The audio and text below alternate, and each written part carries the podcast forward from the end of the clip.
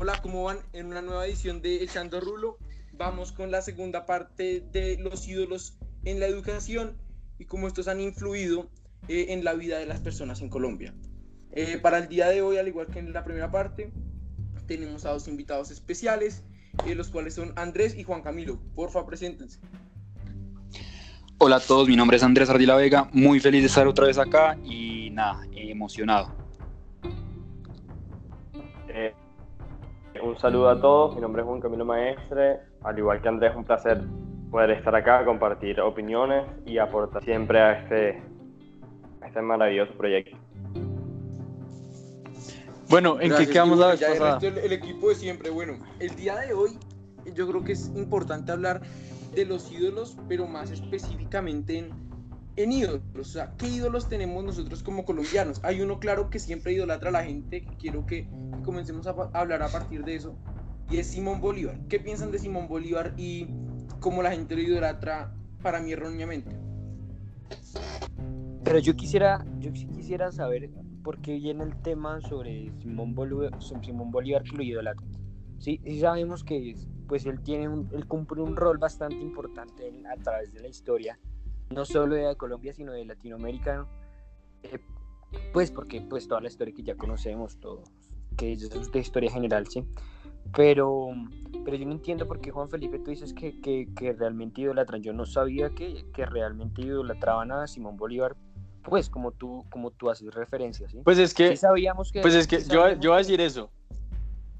Simón Bolívar no es el tipo de, de ídolo que uno tiene, que uno dice como, ay, chévere, yo quiero ser como él. Yo quiero No, ser como no, él. ese no es ese No, tipo de, de ídolo, pero sí es cierto que Simón Bolívar, o pues digamos, en la situación que está viviendo hoy en día y que ha habido por los últimos años Latinoamérica y Colombia, se escucha que mucha gente dice como, li- literalmente dice como que cagada que, que- que Colombia y, y Latinoamérica nunca se volvieron el sueño de Bolívar. ¿Sí han escuchado eso? Yo lo he escuchado muchas veces.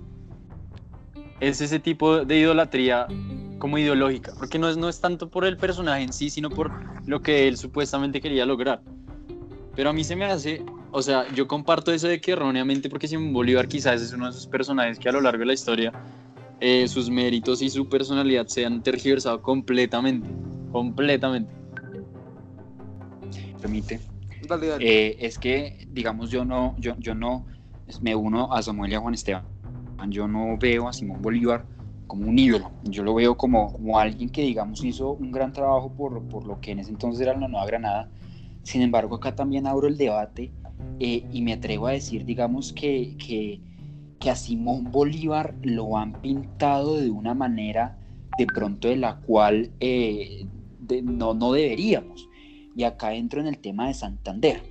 Santander, digamos, eh, de los que hablan en Santander ocupan apenas una ínfima parte de un solo compartimiento de los que hablan de Simón Bolívar. Y realmente creo que Santander hizo un trabajo valiosísimo en la Nueva Granada y en específico en Colombia. Eh, pues Simón Bolívar se, se enfocó en Latinoamérica, él tenía su sueño eh, bolivariano, como le dijeron antes, pero creo que muchas veces tampoco le damos el crédito como se lo deberíamos dar a, a Santander.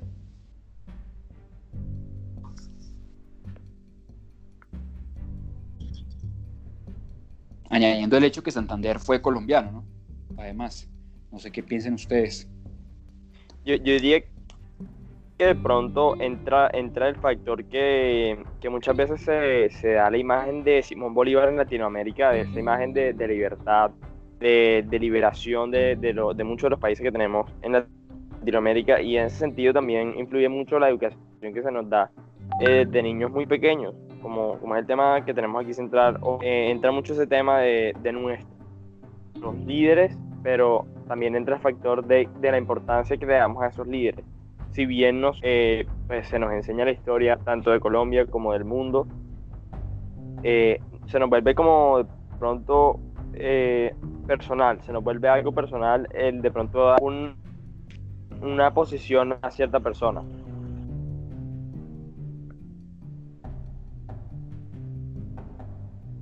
Bueno, al, al respecto yo creo que, que algo que sí es muy claro es que eh, a veces, y es algo que habíamos definido la vez pasada, es que muchas veces el ídolo no es solo el ídolo que se idolatra, sino como dice Samuel, es ese ídolo que a veces está en boca de todos como un posible redentor del, del presente, como si esta persona no hubiera hecho esto, que es lo mismo que pasa, por ejemplo, con, con Hitler. No, si Hitler siguiera gobernando el mundo, sí, y obviamente muchas cosas que se le admiran a, a este tipo de líderes, porque son gente que, si bien en el caso, por ejemplo, Simón Bolívar hizo un gran aporte a lo que es Latinoamérica hoy, tuvo sus embarradas, pero aún así le distinguimos más el ser Simón Bolívar por encima de Santander, que es lo que decía Andrés, que es más importante que la gente también conozca la historia, ¿no? Que yo creo que ese es el verdadero problema con los falsos ídolos o con los malos ídolos en este país, y es que no conocemos la historia, vemos solo lo superficial, nos quedamos en poca información y eso no nos ayuda. Tal vez más bien es que no vemos un contexto, más bien yo creo que va por ese lado. Porque yo ahí ya entro, por Sí, ejemplo, estoy de acuerdo. el concepto ilo- de- de idolatría con respecto, por ejemplo, a Pablo Escobar, ¿sí? Y como Pablo Escobar hay muchos, muchas personas que idolatran a gente mala, ¿sí? Precisamente a gente que hace daño. ¿Y por qué hace daño? Pues simplemente por, por ganas, no sé. Y la gente, porque, porque la gente ve a, esa ve a esas personas como ídolos, porque no ven realmente todo el contexto, ¿sí? Porque yo más bien Sí, que es sí, sí, sí. información. Y hicieron, una, hicieron un balance, ¿sí? La gente de Medellín, que Pablo Escobar le regaló sus casas, y porque bien, económicamente Pablo Escobar influyó, aunque no lo querramos aceptar y aunque los países no lo quieran aceptar, eh, influyó mucho en el avance económico de, de Antioquia. Eh, y, y creo que ni- me atrevo a decir que en Colombia a nivel general el narcotráfico ha, influenciado, pues, ha, ha hecho avanzar tristemente la economía. Y, y, y, y si la gente realmente pusiera a, a- un balance sobre respecto, o sea, como respecto a como, a como a los pros y los contras de las diferentes personas que han hecho males y que sin embargo le prenden vela, que van y le ponen flores en el cementerio, ¿sí? Esa gente yo creo que si realmente hicieron, tuviera como, como es, como realmente se hubiera informado y, y tuviera como un contexto general de todo el daño que hizo esa persona, aparte de que les hayan regalado su casa propia, creo que creo que no, no, no, no, no llegarían como a tal punto de prenderle la vela y verlo como un dios, ¿no? O sea, yo creo que es pura desinformación. Pero ese contexto, contexto. ese contexto, ese contexto y esa información en Colombia, yo creo que más que en el resto del mundo es muy complicado. Yo creo que la historia en Colombia ha sido una especie de teléfono roto. Ha sido una especie de teléfono roto en que las historias de muchos personajes y de muchos eventos se ha tergiversado con el tiempo. Y bueno, no me voy a meter en lo de Simón Bolívar porque en últimas, pues, digamos que Simón Bolívar tuvo muchas cosas buenas, muchas cosas malas, seguramente muchas que no sabemos y que nunca sabremos porque pues ya pasó el tiempo. Eh, pero pues lo que, que, lo que sí hay que decir es que Simón Bolívar cumplió el papel de, de necesidad histórica y política. O sea, simplemente eh, pues estuvo, tuvo la, buen, eh, la, la, la personalidad específica en un momento específico de la historia y logró específicos eh, eh, campañas para este país, bueno, y para el resto de Latinoamérica. Pero digamos que estoy de acuerdo con que nos metamos en el otro tema y es, digamos, las consecuencias de, de una idolatría que, que, que se tergiversa en el tiempo, pero, pero con, un, con un sentido erróneo. Creo Por que ejemplo, si- si me iba a decir algo, iba a decir algo con lo de, espera, el, el tema, por ejemplo, de lo que tú decías, yo quiero rescatar lo de, lo de los medios de comunicación. Eso es- yo creo que podríamos tomar, eso yo creo que nos vamos a un podcast completo solamente hablando del teléfono roto. estaba diciendo que con Simón Bolívar, digamos, el problema no es que nosotros tengamos mal la historia, sino que nos hemos acostumbrado a que después de tantos años que ha pasado de su existencia, em, nosotros seguimos como creyendo en la posibilidad de, de- de sus ideales políticos. Y eso es, digamos, una, una, una, una c- como costumbre del, del del ideal conservador, que uno intenta como uno piensa que, que, que tiempos pasados van a volver al presente y eso está muy mal, porque eso es lo que a uno no le permite evolucionar en, en- en términos de, digamos, ideas políticas o sociales en ese, en ese sentido. Nosotros hoy en día escuchamos a muchas personas que hablan de ese tal proyecto latinoamericano de, de Bolívar, em, pero pues no pensamos que hoy en día las circunstancias son muy diferentes y que realmente nosotros deberíamos estar progresando en nuestro pensamiento y buscando nuevos proyectos, eh, a diferencia de estar eh, pues pensando en los anteriores que seguramente no salieron bien o no se pudieron. Yo quisiera agregar eh, que para los que veneran a- al prócer Bolívar, sabían que Bolívar perseguía la unión y, cabe aclarar el hecho de que, digamos, mientras Bolívar hacía eso, Santander eh, simplemente quería fragmentar la Gran Colombia concebida por, por Bolívar. Este, y creo que lo resume en la, frase, en la famosa frase de Santander de las armas os han dado la, la independencia, las leyes os darán la libertad. Y sin embargo, digamos, la, la, la educación desde que somos pequeños nos ha enseñado más de Bolívar que el propio Santander por políticas educativas, pero pues que pronto no, no están muy correctas. Ahora, yo para entrar, digamos, ya al tema, eh, pues un poco más cercano, que es el, el, el, tema, la cuestión de Pablo Escobar, yo creo que es, es lamentable que a pesar, digamos, de, de, todo lo que hizo Pablo Escobar en el pasado y que muchos, digamos, como lo decía Juan Esteban, en Medellín lo pueden venerar, creo que no es la forma. Pablo Escobar encontró, digamos, la forma de enriquecerse y de darle lo que necesitaba a la gente por medio de, matanzas, por medio de tráfico y, a costas de, la imagen de Colombia.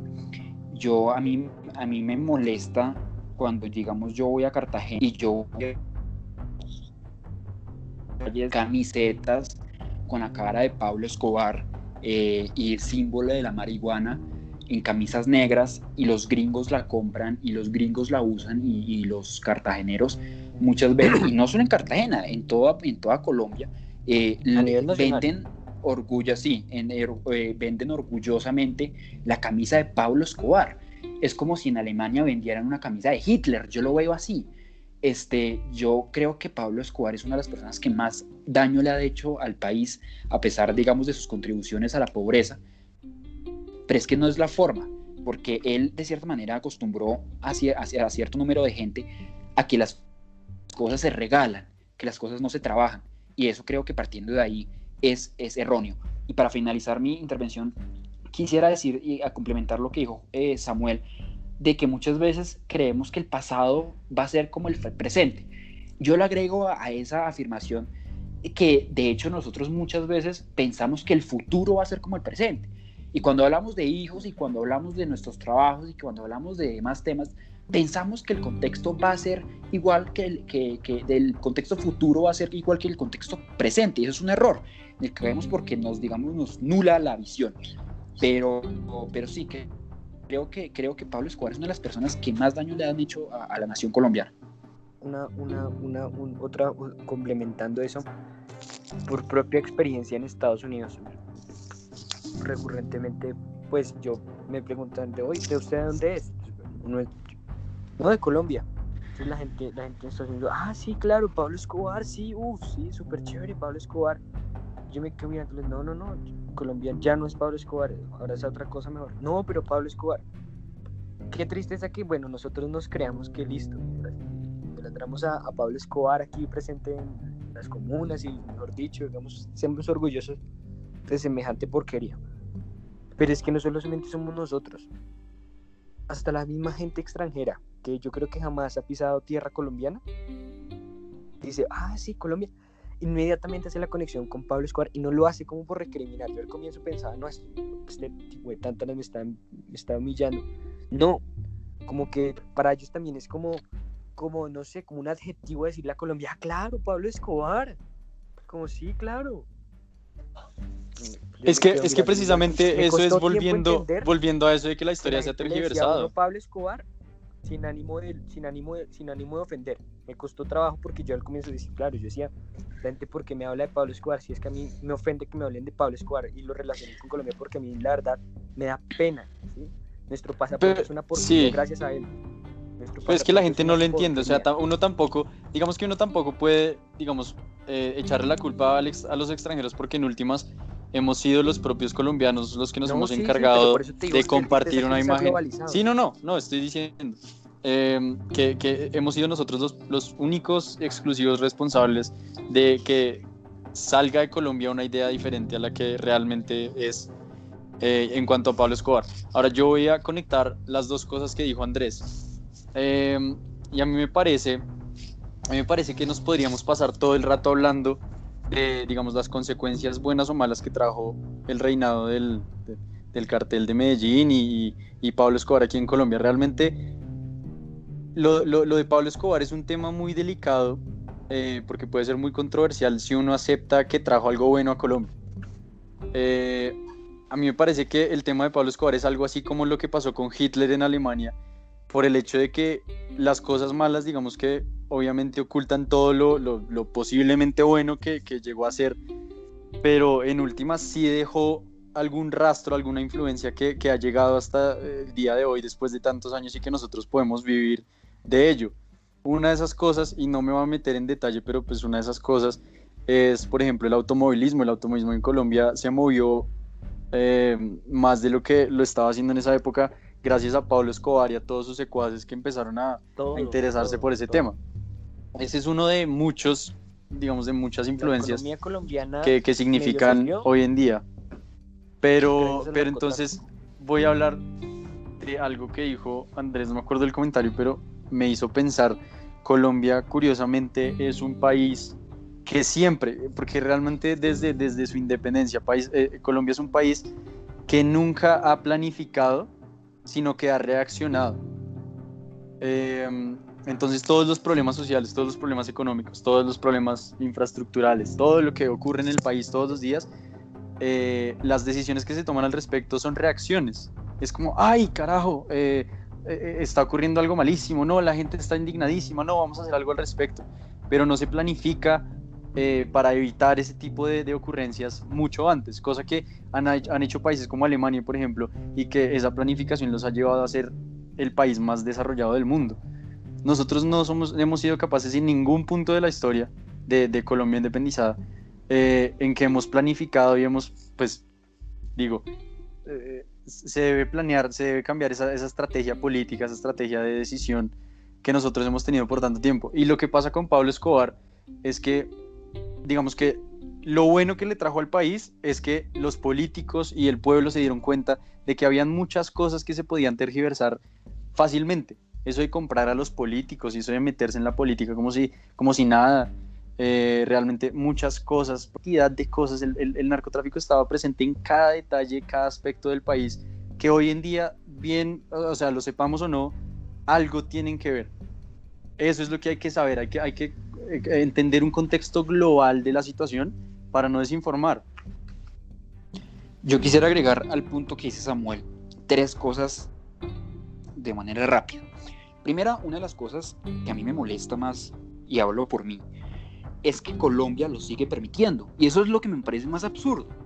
Lo permite eh, en el sentido de multimedia. Seguimos permitiendo, por ejemplo, que lo que se conozca de Colombia por medio de plataformas como Netflix sigan siendo las series de Pablo Escobar como Narcos o como Pablo Escobar. Y cuando digamos uno va a Perú, cuando uno va a Chile o cuando digamos alguien de un youtuber hace videos de qué piensan los extranjeros de Colombia. Lo, una de las primeras cosas que dicen los extranjeros, ah, narcos o Pablo Escobar por la serie. Y inmediatamente dicen, ah, la palabra parce, porque es que en la serie dicen parce. Y nosotros como colombianos nos cagamos de la risa muchas veces, diciendo, ah, sí, narcos, no sé qué. Este, y realmente eso es, eso es indignante porque lo seguimos permitiendo. En estos días vi una película en Netflix eh, que hablaba de Pablo Escobar otra vez y cómo nació Pablo Escobar y lo, y lo, y lo meten en una película de acción estadounidense buenísima.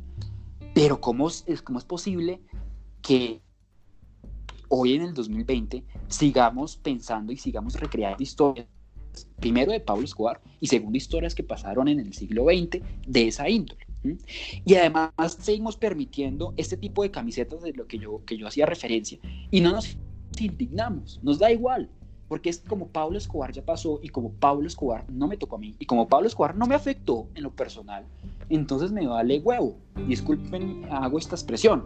Y eso es lo que me, me molesta a mí. Segundo, otra cosa que me molesta es que aún la droga sigue siendo el camino, señores. Aún la droga sigue siendo el camino para muchos niños, muchos jóvenes, inclusive muchos adultos en Colombia.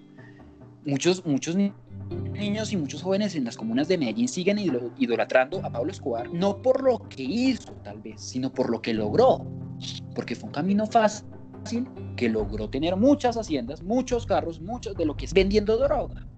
Y claro, si usted usted le pone a un niño eh, pobre de Medellín o de cualquier región de Colombia y le dice, hermano, usted vende droga, se gana su plata, sale de la pobreza, porque como el gobierno no le proporciona la educación y los, servicios, digamos, cruciales eh, e importantes, eh, pues así puede sacar a su mamá de la pobreza, le puede comprar una casita, y creo que eso es, es algo muy importante para, para una persona en estas condiciones. Y es triste saber que sigue siendo la opción cuando el gobierno no le proporciona ni la educación ni el contexto social a, a, los niños colombianos.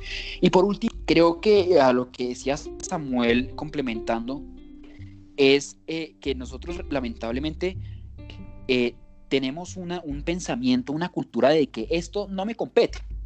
Y eso nos lleva a una confianza excesiva una confianza excesiva de que nos, nos volvimos reaccionarios, no planificamos, porque como a veces hay problemas sociales y económicos, sin embargo, hasta que no me toque a mí, yo no, porque a mí no me interesa si le toca al vecino o no, porque estoy en mi nube, estoy en mi burro, hasta que me toque a mí es que yo reacciono.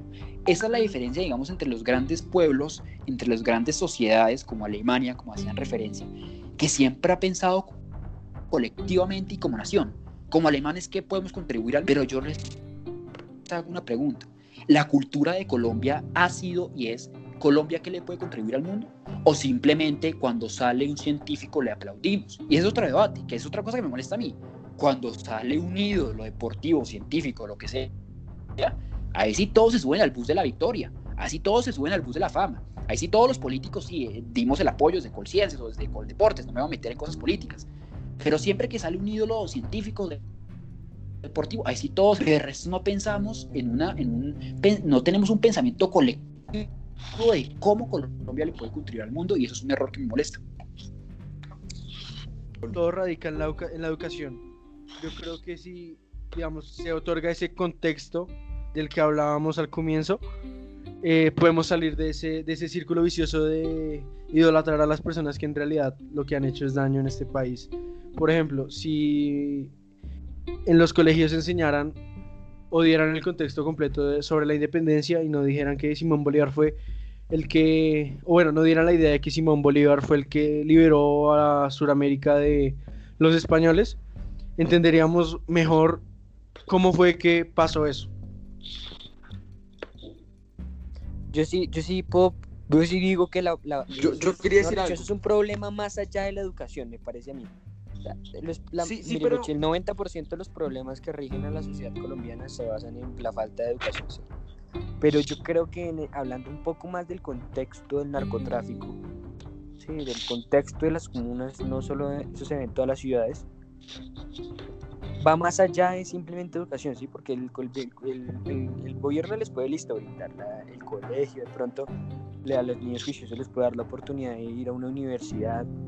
Eso de pronto puede llegar a pasar, ¿sí? No estoy diciendo que esté pasando porque no, no estoy al 100% seguro de eso, pero pues algo se ha hecho. Eso va más allá de simplemente la falta de, recursos y de educación en, las, en, la, en, la, población vulnerable. ¿Por qué? Porque si un niño ha visto todo eso durante toda su vida, y volvemos al mismo tema, ¿no? eso va desde familia. Pues el colegio puede educarte a ti y hablarte de todo lo que tú quieras. ¿sí? Totalmente. Puede decirte de totalmente. independencia, el colegio te puede hablar a ti de matemáticas, de filosofía, de lo que te dé la gana te puede hablar el colegio. ¿sí? Pero realmente si el niño lo que ha visto desde que nace, ¿sí? desde que da sus primeros pasos, es ver a su papá que es un sicario, ver a su mamá de 15 años, eh, exacto, papá exacto. Llega, lo matan, que el papá, pues el niño va a vivir en ese mismo contexto. Entonces por eso precisamente yo digo que la educación, eso va más allá de la educación, hablando en términos de, del problema de la, del, del narcotráfico y de y como esa procreación de de más sicarios, porque eso es como, esa gente se dedica a tener niños y niños y niños y niños, y esos niños viven en un contexto en donde lo único que ven es eso, ¿sí? Pobreza, donde ven que la única forma es de que su papá lleve el pan a la casa, tras de que, tras, o sea, tras de que sufren de hambre, la única forma que cuando el papá mata a alguien es que llevan la comida a la casa, ¿sí? Ellos, ellos ven eso y eso, pues en, en, algún punto ellos van a decir, eso es lo que hay que hacer, eso es lo que debe hacerlo. Yo miro a mi papá, pues miro mi papá es una persona organizada y digo, pues es lo que tengo que hacer. Y como nos pasa aquí a todos, entonces eso, vuelvo y tomo, es que realmente como uno es, vuelve y digo, todo, toda la idolatría, todo eso va desde la casa. Son, yo creo que ese, ese ese punto de que la educación es, es primordial, sí, la educación es primordial, pero, pero, el, pero el problema va más allá de la falta de colegios y de la falta de atención al Estado. Segundo punto, yo Estoy quiero retomar, ustedes no han visto, ustedes no han visto la noticia en Londres. Miren, hablamos de, de, de Inglaterra, ¿no? De Reino Unido, que supuestamente es una, una sociedad mucho más avanzada que la nuestra y, y toda la vaina y que ¿Qué están haciendo en los barrios ricos de Londres? No está la gente entrando. Lo mismo, misma gente de allá, ¿no? No estoy hablando de inmigrantes, no. La misma gente. Timbra, aparece el man, de del, del, postal. Entonces la persona le abre, claro, sí. Chun, se entran cinco personas, roban toda la casa, pues ¿qué puede hacer la persona? Nada. Primero quis- quisiera comenzar por algo que decía Andrés y también lo recalcó Urbina y es la necesidad de la educación. Yo creo que el problema no es solo de educación, sino es de algo muy importante que tiene este país y es la aceptación por las cosas. ¿Aceptación por qué? Si recordamos, Andrés le echa la culpa a Netflix, erróneamente. ¿Por qué? Porque si bien ellos hicieron una serie internacional, recordemos quiénes No, son los ojo, que han yo no hecho le las echo la primeras culpa. series. Es un medio, Eh, es un discúlpame, medio déjame- para déjame continuar. La imagen. Sí, pero, pero mira, los primeros que han comenzado a, a publicar esto, ¿quién hizo la serie de Pablo Escobar? La primera serie de Pablo Escobar la hizo Caracol. Después, ¿quién hizo la serie de Rodríguez Gacha? RCN. Después, ¿quién hizo la serie El Cartel de Cali? Caracol. Son los mismos eh, medios de comunicación nacionales quienes han hecho esto. Y somos nosotros los colombianos quienes hemos Sí, aceptado esto. Y lo claro. hemos criticado. Y sí, Sí, venimos a sí, criticar claro, a, claro. los, a, a los extranjeros, pero no, re- no nos damos cuenta que son nuestros No, mismos connacionales los los que han hecho todo el daño. Y este es el gran problema, que nosotros no aceptamos. En vez de criticar las cosas y decir, oiga, ¿por qué están haciendo una serie para Pablo Escobar? No, la aclamamos y es la serie que tiene más India Catalina, que es del premio a, Sí. a la televisión Y colombiana. lo cierto, Entonces, lo cierto, lo cierto es que los, esos, o sea, los disparos de desinformación llegan desde todos los frentes, mejor dicho. Porque si bien es cierto que, que- la educación, digamos, si, si no es pues una educación de calidad, eh, seguramente desinformará en ese sentido, en esos eventos históricos, en esos personajes hi- históricos. Ese, ese no es el primer lugar desde, desde donde llega la, la desinformación. Eh, yo creo que todo empieza, eh, si bien desde la familia, puede ser, porque pues claramente no todas las familias eh, les podemos echar la culpa de desinformar a los hijos. Claramente en las nuestras nosotros tenemos, creería que todos los que estamos presentes tenemos buenos ejemplos desde nuestros papás y, y nos han, por ejemplo, mi, mi papá pues es un tipo muy sabido en ese tema eh, y, y- y- él me ha dejado muy claro qué es lo que ha pasado y qué es lo que ha significado, digamos sin sesgo, realmente qué es lo que significó la historia de Pablo Escobar.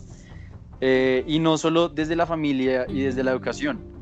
Yo creo que este es un problema más que cultural, que claramente lo es, es un problema político. O sea, realmente es que la política en este país ha tomado unas decisiones muy cuestionables. Eh, para nadie es un secreto que los medios de comunicación, pues están, los, los medios de comunicación y los políticos son la misma vaina en este país. Eh, hasta cierto punto, claramente. Y nosotros podemos echar la culpa a todos los extranjeros y todas las organizaciones que queramos, pero lo cierto es que nosotros mismos, y lo, lo, repito porque ya lo había dicho, nosotros mismos somos los que nos hemos encargado de crear esa, esa, ese pensamiento eh, como eródico de, de Pablo Escobar y de todos los carteles y todo el narcotráfico que ha ocurrido, incluso de las FARC y de, y de los paramilitares, una cantidad de cosas que hemos visto desde, la, desde los lados erróneos. Yo, por ejemplo, conozco el caso personal del papá de una amiga que, que trabaja con todas esas agencias de, de, de cinematografía y todo eso. Eh, y a él fue, a él lo llamaron cuando Netflix vino a Colombia, eh, a él lo llamaron para que ayudara en, en pues en, esa, en, esa, en ese filme, en, en, la, en la grabación de la, de la serie. Y yo me acuerdo que yo hablando con él al respecto, digamos que me, me, yo quedé sorprendido porque el tipo es una persona muy pila y que sabía la historia y que había leído todo, absolutamente todo lo que tenía que ver. Y sin embargo, cuando me hablaba de la serie, me lo decía como si fuera como un logro personal, como el más grande. Y yo no chévere. podía creer, sí, y yo no podía creer, eh, digamos, hablando del papá de mi amiga, una persona cercana, yo no podía creer que una persona tan profesional y tan inteligente pudiera creer tal cosa como que grabar una, un- un- una serie sobre Pablo Escobar en, digamos, en la actualidad sea un logro personal. No me cabe en la cabeza. Y es que eso no es solo en las personas que se involucraron. Lo, cierto es que Netflix y la serie y todo eso es producto de decisiones políticas que se tomaron. Si Colombia, si los políticos decidieran no dejar entrar agencias como Netflix a grabar eso, no lo harían. Pero es que lo cierto, y eso era lo que yo iba a decir, pero eh, segura me ganó, lo cierto es que nosotros empezamos con todo ese mm, eh, carrete de información sobre el narcotráfico desde otro punto de vista. Yo soy completamente consciente de que, o sea, yo me vi narcos, la verdad, porque yo quería ver de qué carajo estaba hablando todo el mundo. Em, y luego me acuerdo que me metí en varias discusiones con, con, con, gente con la que hablaba y me decían, no, pero es que la de Caracol es mucho mejor y es que, es que ahí esa, esa serie sí es muy buena, es excelente. Yo no podía creer al nivel al que se ha llegado en que una persona, digamos acá hablando ya de, de, desde el concepto de ídolo, la gente llega a defender ese tipo de actividades que se han llevado a cabo en defensa del narcotráfico, de esas historias terribles que han ocurrido en Colombia. Eso es lo que a mí se me hace. Y, y es un pensamiento Es cultural. Como en defensa, ¿no? Y sí, es en defensa, completamente. Eh, y yo creo que la gente no se da cuenta. Yo creo que la gente no se da cuenta. Sí, total. Y, y- y- yo creo que la gente no se da cuenta. La gente no se da cuenta de que están defendiendo algo incorrecto, porque si tú le dices, si tú le preguntas a una persona qué piensa de Pablo Escobar, seguramente te va a decir que es muy malo y que piensa eh, todo el cuento. Ah, pero la Pero seguramente si tú tienes, pero seguramente si tú tienes una conversación con esa persona acerca de, por ejemplo, qué le pareció la serie de Narcos, qué le pareció la serie de Caracol, la de RCN, todas esas cosas, va a decir, no, muy buenas, excelentes.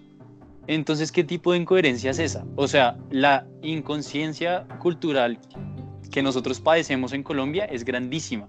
Nosotros decimos una cosa y hacemos la contraria, inconscientemente, que eso lo hace peor. Porque Sí, sí, sí. inconscientemente, aunque obviamente, eh, digamos que gran parte de lo que ha ocurrido es directo, es, es consciente, pero inconscientemente nos hemos encargado de crear un- un- una, una idea eh, de que nuestro país se basa de cosas completamente contrarias a la realidad, de que los, las características más importantes de nuestro país son, son diferentes a las que, a las que realmente son. Eh, lo que hay que aceptar, digamos, y pues uno tiene que uno tiene que intentar ser crítico al respecto es que la cocaína ha estado durante toda la historia desde hace 100 años en Colombia y a decir verdad ha sido una base grandísima en la economía. O sea, hoy en día la cocaína, a pesar de que ya no existen carteles así con nombre y todo el cuento, sigue siendo uno de los, de los productos más exportados. ¿Qué hace la política al respecto? Claramente la política en su campaña populista habla de erradicar los campos de, de, cocaína y, y, erradicar las, las cocinas y todo lo que se encuentran, pero realmente se trata de extinguir el negocio o se trata de extinguir la mentalidad, que creo que es más importante porque, porque digamos el negocio de la droga existe y ha existido durante toda la historia en todos los países del mundo, pero quizás todos esos países no se han autoinculpado eh, y no han generado esa conciencia sobre sí mismos de ser países eh, en los que la gente muere, en los que la gente se droga, en los que la gente, todo el mundo es un drogadicto y todo el mundo es un asesino y un sicario. ¿Cómo es eso posible? A mí me parece que la mentalidad va antes que cualquier negocio eh, y más en Colombia que eso nos ha traído tanto, tanto eh, desastre.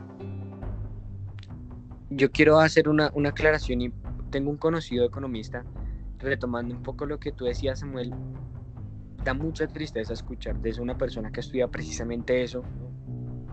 Y es que, haz de cuenta que él nos dijo que donde realmente, y muy sinceramente nos dijo, sí, donde realmente el, el narcotráfico, porque hay, hay posibilidades de, de- de- acabar con eso, sí, eso es, una, eso es una maleza, pero que se puede acabar, se puede acabar.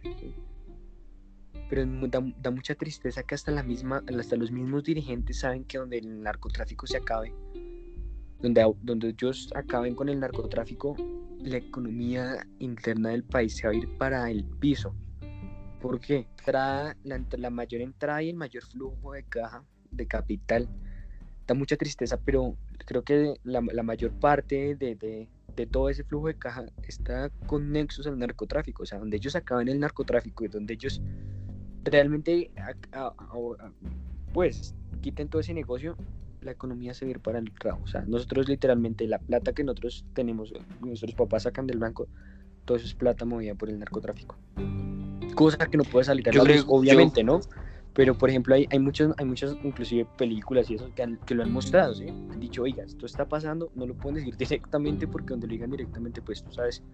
Yo creo que es algo que nos han tapado a todos, ¿sí? Yo agrego algo a lo que primero dijo Segura y que acá na- para nadie es un secreto que, que lamentablemente la, la- la prensa y, y toda la cuestión de televisiones en Colombia eh, vende eh, todo lo que tiene que ver con morbo y todo lo que tiene que ver con violencia y todo lo que tiene que ver con este tipo de, de temáticas, porque es lo que más vende. Y eso no es un secreto para nadie. Y es lamentable porque muchas veces este, este, este tipo de cadenas, eh, digamos, cambian la historia y lo ponen un poco más ameno al público colombiano. Y acá yo entro a un tema un poco controversial para mí. También, y es digamos esta serie que salió nueva en Netflix, de, de, de- qué pena, no en Netflix, sino en una tele, en una- un canal colombiano de- del general Oscar Naranjo. Cuando Oscar Naranjo ha estado una investigación que llegó a la Procuraduría y en la que no podemos olvidar que en ¿Ha estado no? investigación, perdón, ¿Ha estado no? El tipo, eso, el, yo, a mí, yo tengo un, un- un- un familiar muy, muy cercano a, la, a la policía del alto mando, el, el general Naranjo, y qué pena si a alguien le duele, lo están mostrando como un héroe, ¿sí? Cosa que Sí, es, que yo creo que hasta para allá- para allá voy, para- la imagen. para allá voy, para allá voy. No podemos olvidar que en, ese, en, ese, en esa investigación hay contratos de infraestructura de la policía en los que se hablan de millonarias coimas de contratistas oficiales, oficiales de la institución. Datos que están en miembros de la cúpula misma. Sí, y de los más cercanos colaboradores a- al general Naranjo. Y, y que aún peor, que cierre la vista gorda. Como por lo menos, por, por ejemplo, el general Rodolfo Palomino. Y yo quiero acá recordar y, decir que en esta, en, en esta cuestionada línea de mando, encabezada claramente por Naranjo, recae la responsabilidad del despilfarro millonario de 25 mil millones de pesos. O sea, eso, eso, eso es absurdo. Entonces yo cuando, digamos, empezamos a hablar de Pablo Es- y de que las televisiones eh, en Colombia venden todo lo que tiene que ver con ese tipo de temas, también en- me cuestiona que no solamente venden el móvil, sino venden historias mal hechas. Y muchas veces, como dice, es para arreglar la imagen de unos. Y bien o mal, eso, eso lo ha hecho también con Pablo Escobar. Y lo están haciendo con... y que a mí no me parece y que a mí me parece que una, una televisión colo- colombiana esté sacando un, una serie de alguien que estuvo involucrado en un carrusel de contratos en la, la policía. Es que eso no es, es traición, una de las mayores traiciones. Entonces, eso a mí no me, a mí no- yo no lo concibo. Ahora con Narcos, yo nunca lo vi. Nunca vi estos tipos de series porque nunca estoy de acuerdo. Sí, sí, sí estuve en debates con, con gente que yo les decía, pero ¿cómo, ¿cómo es posible? Y me uno a la inconformidad de Samuel, ¿cómo es posible que ustedes estén debatiendo cuál serie es mejor? Es que no se debería ni debatir esa cuestión. Es que ustedes porque están viendo eso, están apoyando algo que le hizo mucho daño al país. Y tras del hecho de que nosotros eh, vivimos en una crisis de narcotráfico tremenda en Colombia durante los años 90, inclusive antes, ahora imagínense ustedes, e imagínense todos los que nos están escuchando, que para acabar de completar a Colombia se le unen dos problemas mayores, en- entre otros. Se le unió la cocaína y la guerrilla. Y es que ahí sí nos metieron un gol tremendo porque es que ahí el gobierno quedó, quedó, quedó sin, sin, sin, sin, campo para accionar. Tenía un problema in- la cocaína. Tenía un problema increíble de las guerrillas que fueron formándose. El gobierno permitió por su ineptitud, y discúlpenme acá, que el gobierno ha sido inepto en cuanto a eso. Y después se les unen estos dos. Y entonces ya internacionalmente no nos reconocen por ser, coca- eh, por ser eh, narcotraficantes o guerrilleros, sino narcoguerrilleros tras del hecho. Y eso es aún más, dol- más doloroso, porque son dos cosas que le hacen mucho daño al país. Y, y sin embargo, y hablo de la ciudadanía, lo permite, y sí, ustedes miran que no podemos hacer muchos, sí, claramente, pero lo permiten en, esta, en estas pequeñas cosas, como viendo este tipo de series. Y tras del hecho el gobierno un discurso un poco populista, un poco para, para tener una imagen buena frente al pueblo, la ciudadanía, también permite este tipo de unión y que se desarrolle. Y tras del hecho, el gobierno muchas veces tiene la osadez de vernos la cara y decirnos estamos batiendo y estamos erradicando y sí, puede que el gobierno de Iván Duque y que cualquier otro gobierno esté haya erradicado no sé cuántos números de, hectáreas de cocaína y de marihuana, pero es que esto no es de un gobierno, esto no es de un gobierno de, Iván Duque, de Juan Manuel Santos, de Álvaro Uribe, esto es de un gobierno de hace años atrás, que lo han venido permitiendo. Y, y que me indigna mucho, este, y, cierro, y cierro mi intervención que la prensa colombiana, como la mayoría de prensas en el mundo, eh, producen lo que más venden y lo, y lo vuelvo a ratificar en la serie de Oscar Naranjo. Para mí es, alguien muy cuestionable. A mí me gustaría saber, Juan Camilo, ¿qué piensas sobre estos líderes erróneos? Pero, lo, que pasa es que aquí yo estaba esperando que ustedes terminaran ahí su intervención, porque hay factores muy importantes que primero, el factor social que, que, desarrolla toda persona. Entonces, por ejemplo, no es lo mismo que nos, lo que nosotros estamos hablando aquí, lo que nosotros pensamos aquí de, sobre de, todo esto del de el ejercicio de, de, series y de contenido multimedia sobre el narcotráfico a lo que puede estar pensando una persona de Medellín o lo que puede estar pensando yo. Y el factor implica en el, en el hecho de que pues a ninguno de nosotros en cierto punto nos ha afectado el, el, la guerra o el narcotráfico. Y muy bien lo mencionábamos anteriormente, que lo que no, no, nos importa. Y es, un, y es un precepto que llevamos muchos años aquí en, en Colombia debatiendo y buscando de pronto la manera de solucionar. Si bien eh, eh, también se mencionaba que la educación era, era un punto bien importante, eh, entra ahora también el punto de las... De y, lo que no se enseña en casa, se, pues, seguramente se enseña en familias y amigos, que los amigos también en cierto punto son nuestra familia eh, que nosotros escogemos. Entonces, si bien nosotros eh, no comprendemos o no llegamos a, vivir, entran, entran personas a nuestra vida y entran personas de pronto a nuestro contexto que nos inician a generar unas ideas y, unas, y unos pensamientos sobre, sobre estos, estas personas. ¿Qué pienso yo? Que nuestra sociedad actual tiene un problema muy grande en las influencias y son influencias principalmente porque por, lo que información mal entregada y en cierto punto muchas veces yo me, yo me he preguntado de qué manera podemos generar una educación o, o en o información que, que no tenga influencias familiares, porque estas influencias familiares lo que, lo que suceden es que muchas veces traen, eh, por así decirlo, o las perspectivas eh, mal encontradas. Entonces, lo que yo diría es que hay necesidad en este país de generar un contexto un poco más eh, ¿cómo lo diría? Un, poco más educado, pero en el sentido de brindar una, eh, pues no, no de brindar eh, tema de matemáticas, filosofía y esto, sino de brindar un concepto más educado en cuanto a las personas. Y, en, en, ese punto, cuando se mejoran personas, bien va a poder mejorar temas en política, en educación, en infraestructura, en todo lo que queramos, porque bien vamos a desarrollar en, nos metemos ahora con temas como eh, personajes narcotráfico, de política. Bien, mm, vamos a entrar en un, contexto social muy, muy, muy y el que nos hace actualmente. Entonces, mm, si bien nuestra sociedad necesita nuevas personas integradas nuestra historia, de pronto amarra eso, nos, nos limita un poco a generar eso.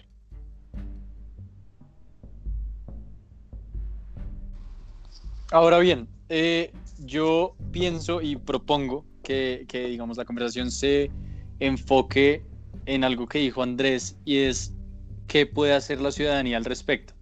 Porque mi opinión al respecto, digamos, en la contextualización de este tema, es que si bien toda esta, digamos, esta influencia ideológica errónea que nos, que, nos han metido en, en, en, cuanto a muchas personas, en cuanto a muchos eventos de la historia de Colombia, eh, es casi como imposición de decisiones políticas gubernamentales que, que han tenido lugar, eh, nadie puede negar que la decisión final, última, exclusiva, recae en la ciudadanía. O sea, nosotros somos los que reproducimos ese pensamiento, somos los que lo consumimos, somos los que vivimos de él. Y en últimas, se puede decir que, si bien, lo, repito, si bien puede ser responsabilidad primera del gobierno y de los políticos, eh, la responsabilidad final de extinguir ese pensamiento es nuestra y nosotros no lo hemos hecho, es más, lo celebramos. Entonces les pregunto, ¿qué creen que podría hacer la ciudadanía eh, en cuanto a este tema de los ídolos y no solo frente a, Pablo Escobar, sino personas como, y bueno, no nos metamos mucho en ese tema, pero en cuanto a Álvaro Uribe, a Gustavo Petro, a tantos líderes que ha tenido este país que eh, bien, bien que mal, ya es hora de que nos lo saquemos de la cabeza y empecemos a pensar en un, eh, a generar un nuevo pensamiento y una nueva mentalidad social.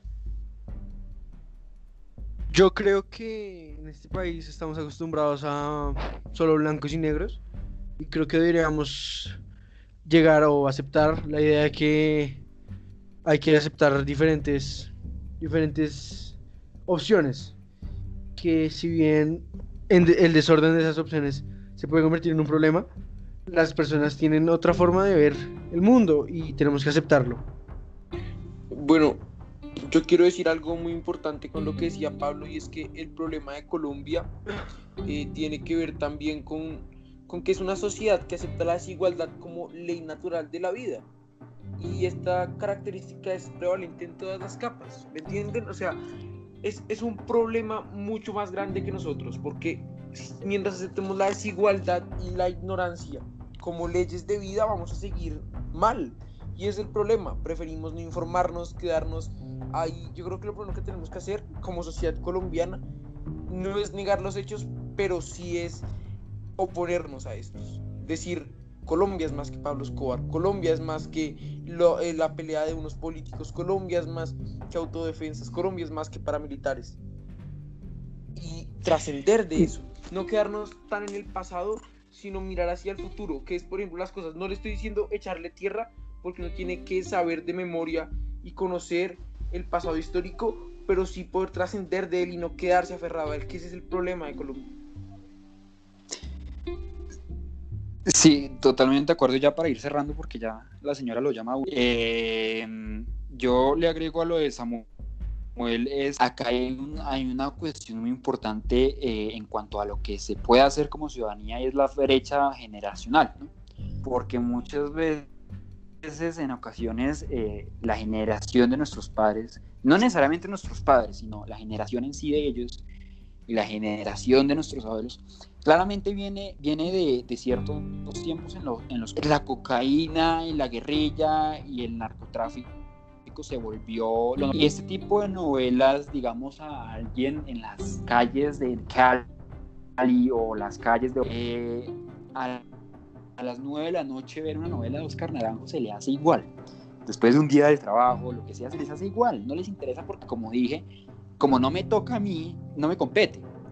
Entonces eso es un, un dilema y es algo muy trivial y hasta lamentable que nosotros podamos proponer proponer y podamos ponernos desde nuestras casas, desde nuestros círculos personales, una cultura de Colombia es más, estoy de acuerdo con eso, pero de todos modos la cultura colombiana, eh, si no me compete y no me, no me afecta, pues ver una novela de Pablo Escobar o ver una novela de Oscar Naranjo no me, me va a dar igual. Eh, y eso es algo que a mí me da tristeza, porque muchas veces son los que inculcan a los mismos niños ver novelas. Eh, pero bueno, pues ya cada, en cada casa, pues ya verán, ¿no? Este, nada, yo, yo propongo eh, concluir. Creo que fue una, una, una conversación muy interesante. Sí, pues para, para yo creo que también agradecer y, y tener, en tener muy en cuenta pues que sí, que si bien sabemos, eh, tenemos que tener más, con- más en cuenta el, el contexto precisamente antes de uno realmente defender alguna posición o algún, o algún personaje a través de la historia, Yo iba a decir eso. viéndolos desde todos los puntos de vista, ¿sí? De- sobre todo ver, ver la persona desde, todo el punto de- de- desde todos los puntos de vista posibles, porque nosotros no podemos defender a una persona sin saber realmente a, a fondo quién fue y cuál fue su influencia eh, sobre buena o mal, respectivamente, frente a la sociedad. Entonces, pues, no, si no hay Sí, nada sí, más estoy de acuerdo. Y antes de cerrar, antes de cerrar, yo precisamente iba a tocar ese tema. Y creo que en cuanto a lo que puede hacer la ciudadanía o, o cuál es la decisión que puede tomar el gobierno como para lo que yo decía, exterminar ese pensamiento, esa mentalidad, es que, bueno, hay personas que creen que lo mejor en este caso sería dejar de enseñar eh, como para no, como para que no se dé lugar a error, eh, dejar de enseñar ese tipo de cuestiones, dejar de enseñar que Pablo Escobar eh, hizo lo que hizo, dejar de enseñar que Oscar Naranjo hizo lo que hizo. Yo estoy en desacuerdo porque yo soy defensor de la pedagogía sin sesgo y a mí me parece que lo mejor que podría hacer este país es empezar a, digamos, despolitizar la educación, empezando por ahí, porque si, si la política tiene interés en la educación, yo creo que ya toda esa cuestión de los ídolos y, y de las malas mentalidades, eso ya está jodido. Eh, despolitizando la educación, lo que podemos hacer es que toda esa información que se, que se, le, que se le brinda a, a los niños, a los adolescentes, en las universidades y a los adultos, eh, sea completamente, digamos, precisa en términos históricos, que deje de tener sesgos, que deje de tener prejuicios, que se, eh, eh, que se exponga y se enseñe la historia como realmente fue y, para que Colombia pueda progresar y darse cuenta de que debe dejar eh, de mirar al pasado y dejar de anhelar cosas que ya no existen o que, o que nunca existieron pero se quisieron y, y crear una mentalidad progresiva en el sentido en que hay que empezar a planear, hay que empezar a planear y hay que empezar a ver precisamente qué es lo que queremos para, para un nuevo Colombia, una nueva sociedad, una nueva cultura, que dejemos tanta ignorancia, que dejemos tanta desinformación, que le brindemos a la gente los medios para que ellos conozcan la historia y, y, y sepan exactamente qué es lo que está pasando, que tengamos los medios para quejarnos si creemos que algo de esto está mal. Todo este tipo de cosas me parece que desde la pedagogía es lo más importante. Claro, todo eso si, si la política lo permite y deja de meter las narices en donde no le incumbe. Esa es mi conclusión. Se hacen los de los oídos sordos y no se, y no, y no quieren no quieren, no quieren hacer, hacer, hacer, hacerse sentir halagados en un contexto que, que, quienes más incluye son a ellos. Muchas gracias, yo creo. Eh, no siendo más, tal vez alguien más quiera. Un segundo, algo, sí, yo. Eh, yo creo que ya para cerrar y para, digamos que, agregarle a lo que dijo Samuel, quien no conoce su historia está condenado a repetirla, entonces me parece muy, cla muy clave sí, señor. Esa, esa, frase en, esa, en, este, en este contexto. Y bueno, y que, y que, hay que tener en cuenta que la novela, la, la de Caracol, la de, la de El Patrón del Mal, la de Escobar, eh, ese es su lema, ¿no? El que no conoce su historia, hasta, me parece como, o sea, sí, o sea, la frase tiene todo el sentido posible, pero me parece como, hasta irónico. Como, eh, como una excusa. Sí, es irónico, es irónico porque, es irónico porque esa frase, esa frase barata. se le esa frase se dice que la dijo Napoleón. Estamos, estamos, estamos poniendo a Pablo Escobar como, mejor dicho, la quinta maravilla del universo. Y Venga, no, irónico, pero, pero, irónico pero, esa frase en ese tema. Está condenado a repetirla. No, irónico porque esa frase se dice que la dijo Napoleón y la verdad es que la dijo otra persona. Esa cuestión de la, de, la, de, la, de la desinformación es irónica. Bueno, eh, muchas gracias Andrés, muchas gracias Juan Camilo por venir. Eh, personas que fueron muy constructivas. Gracias, no, gracias por los comentarios, gracias por Gracias venir. ustedes Realmente por, invitadísimos a próximos episodios. Eh, y nada, gracias a todos por escuchar, casi una hora. Eh, buenas noches. Buenas noches. Buenas noches y muchas gracias. Muchas gracias. Buenas noches y esto fue Echando Rulo.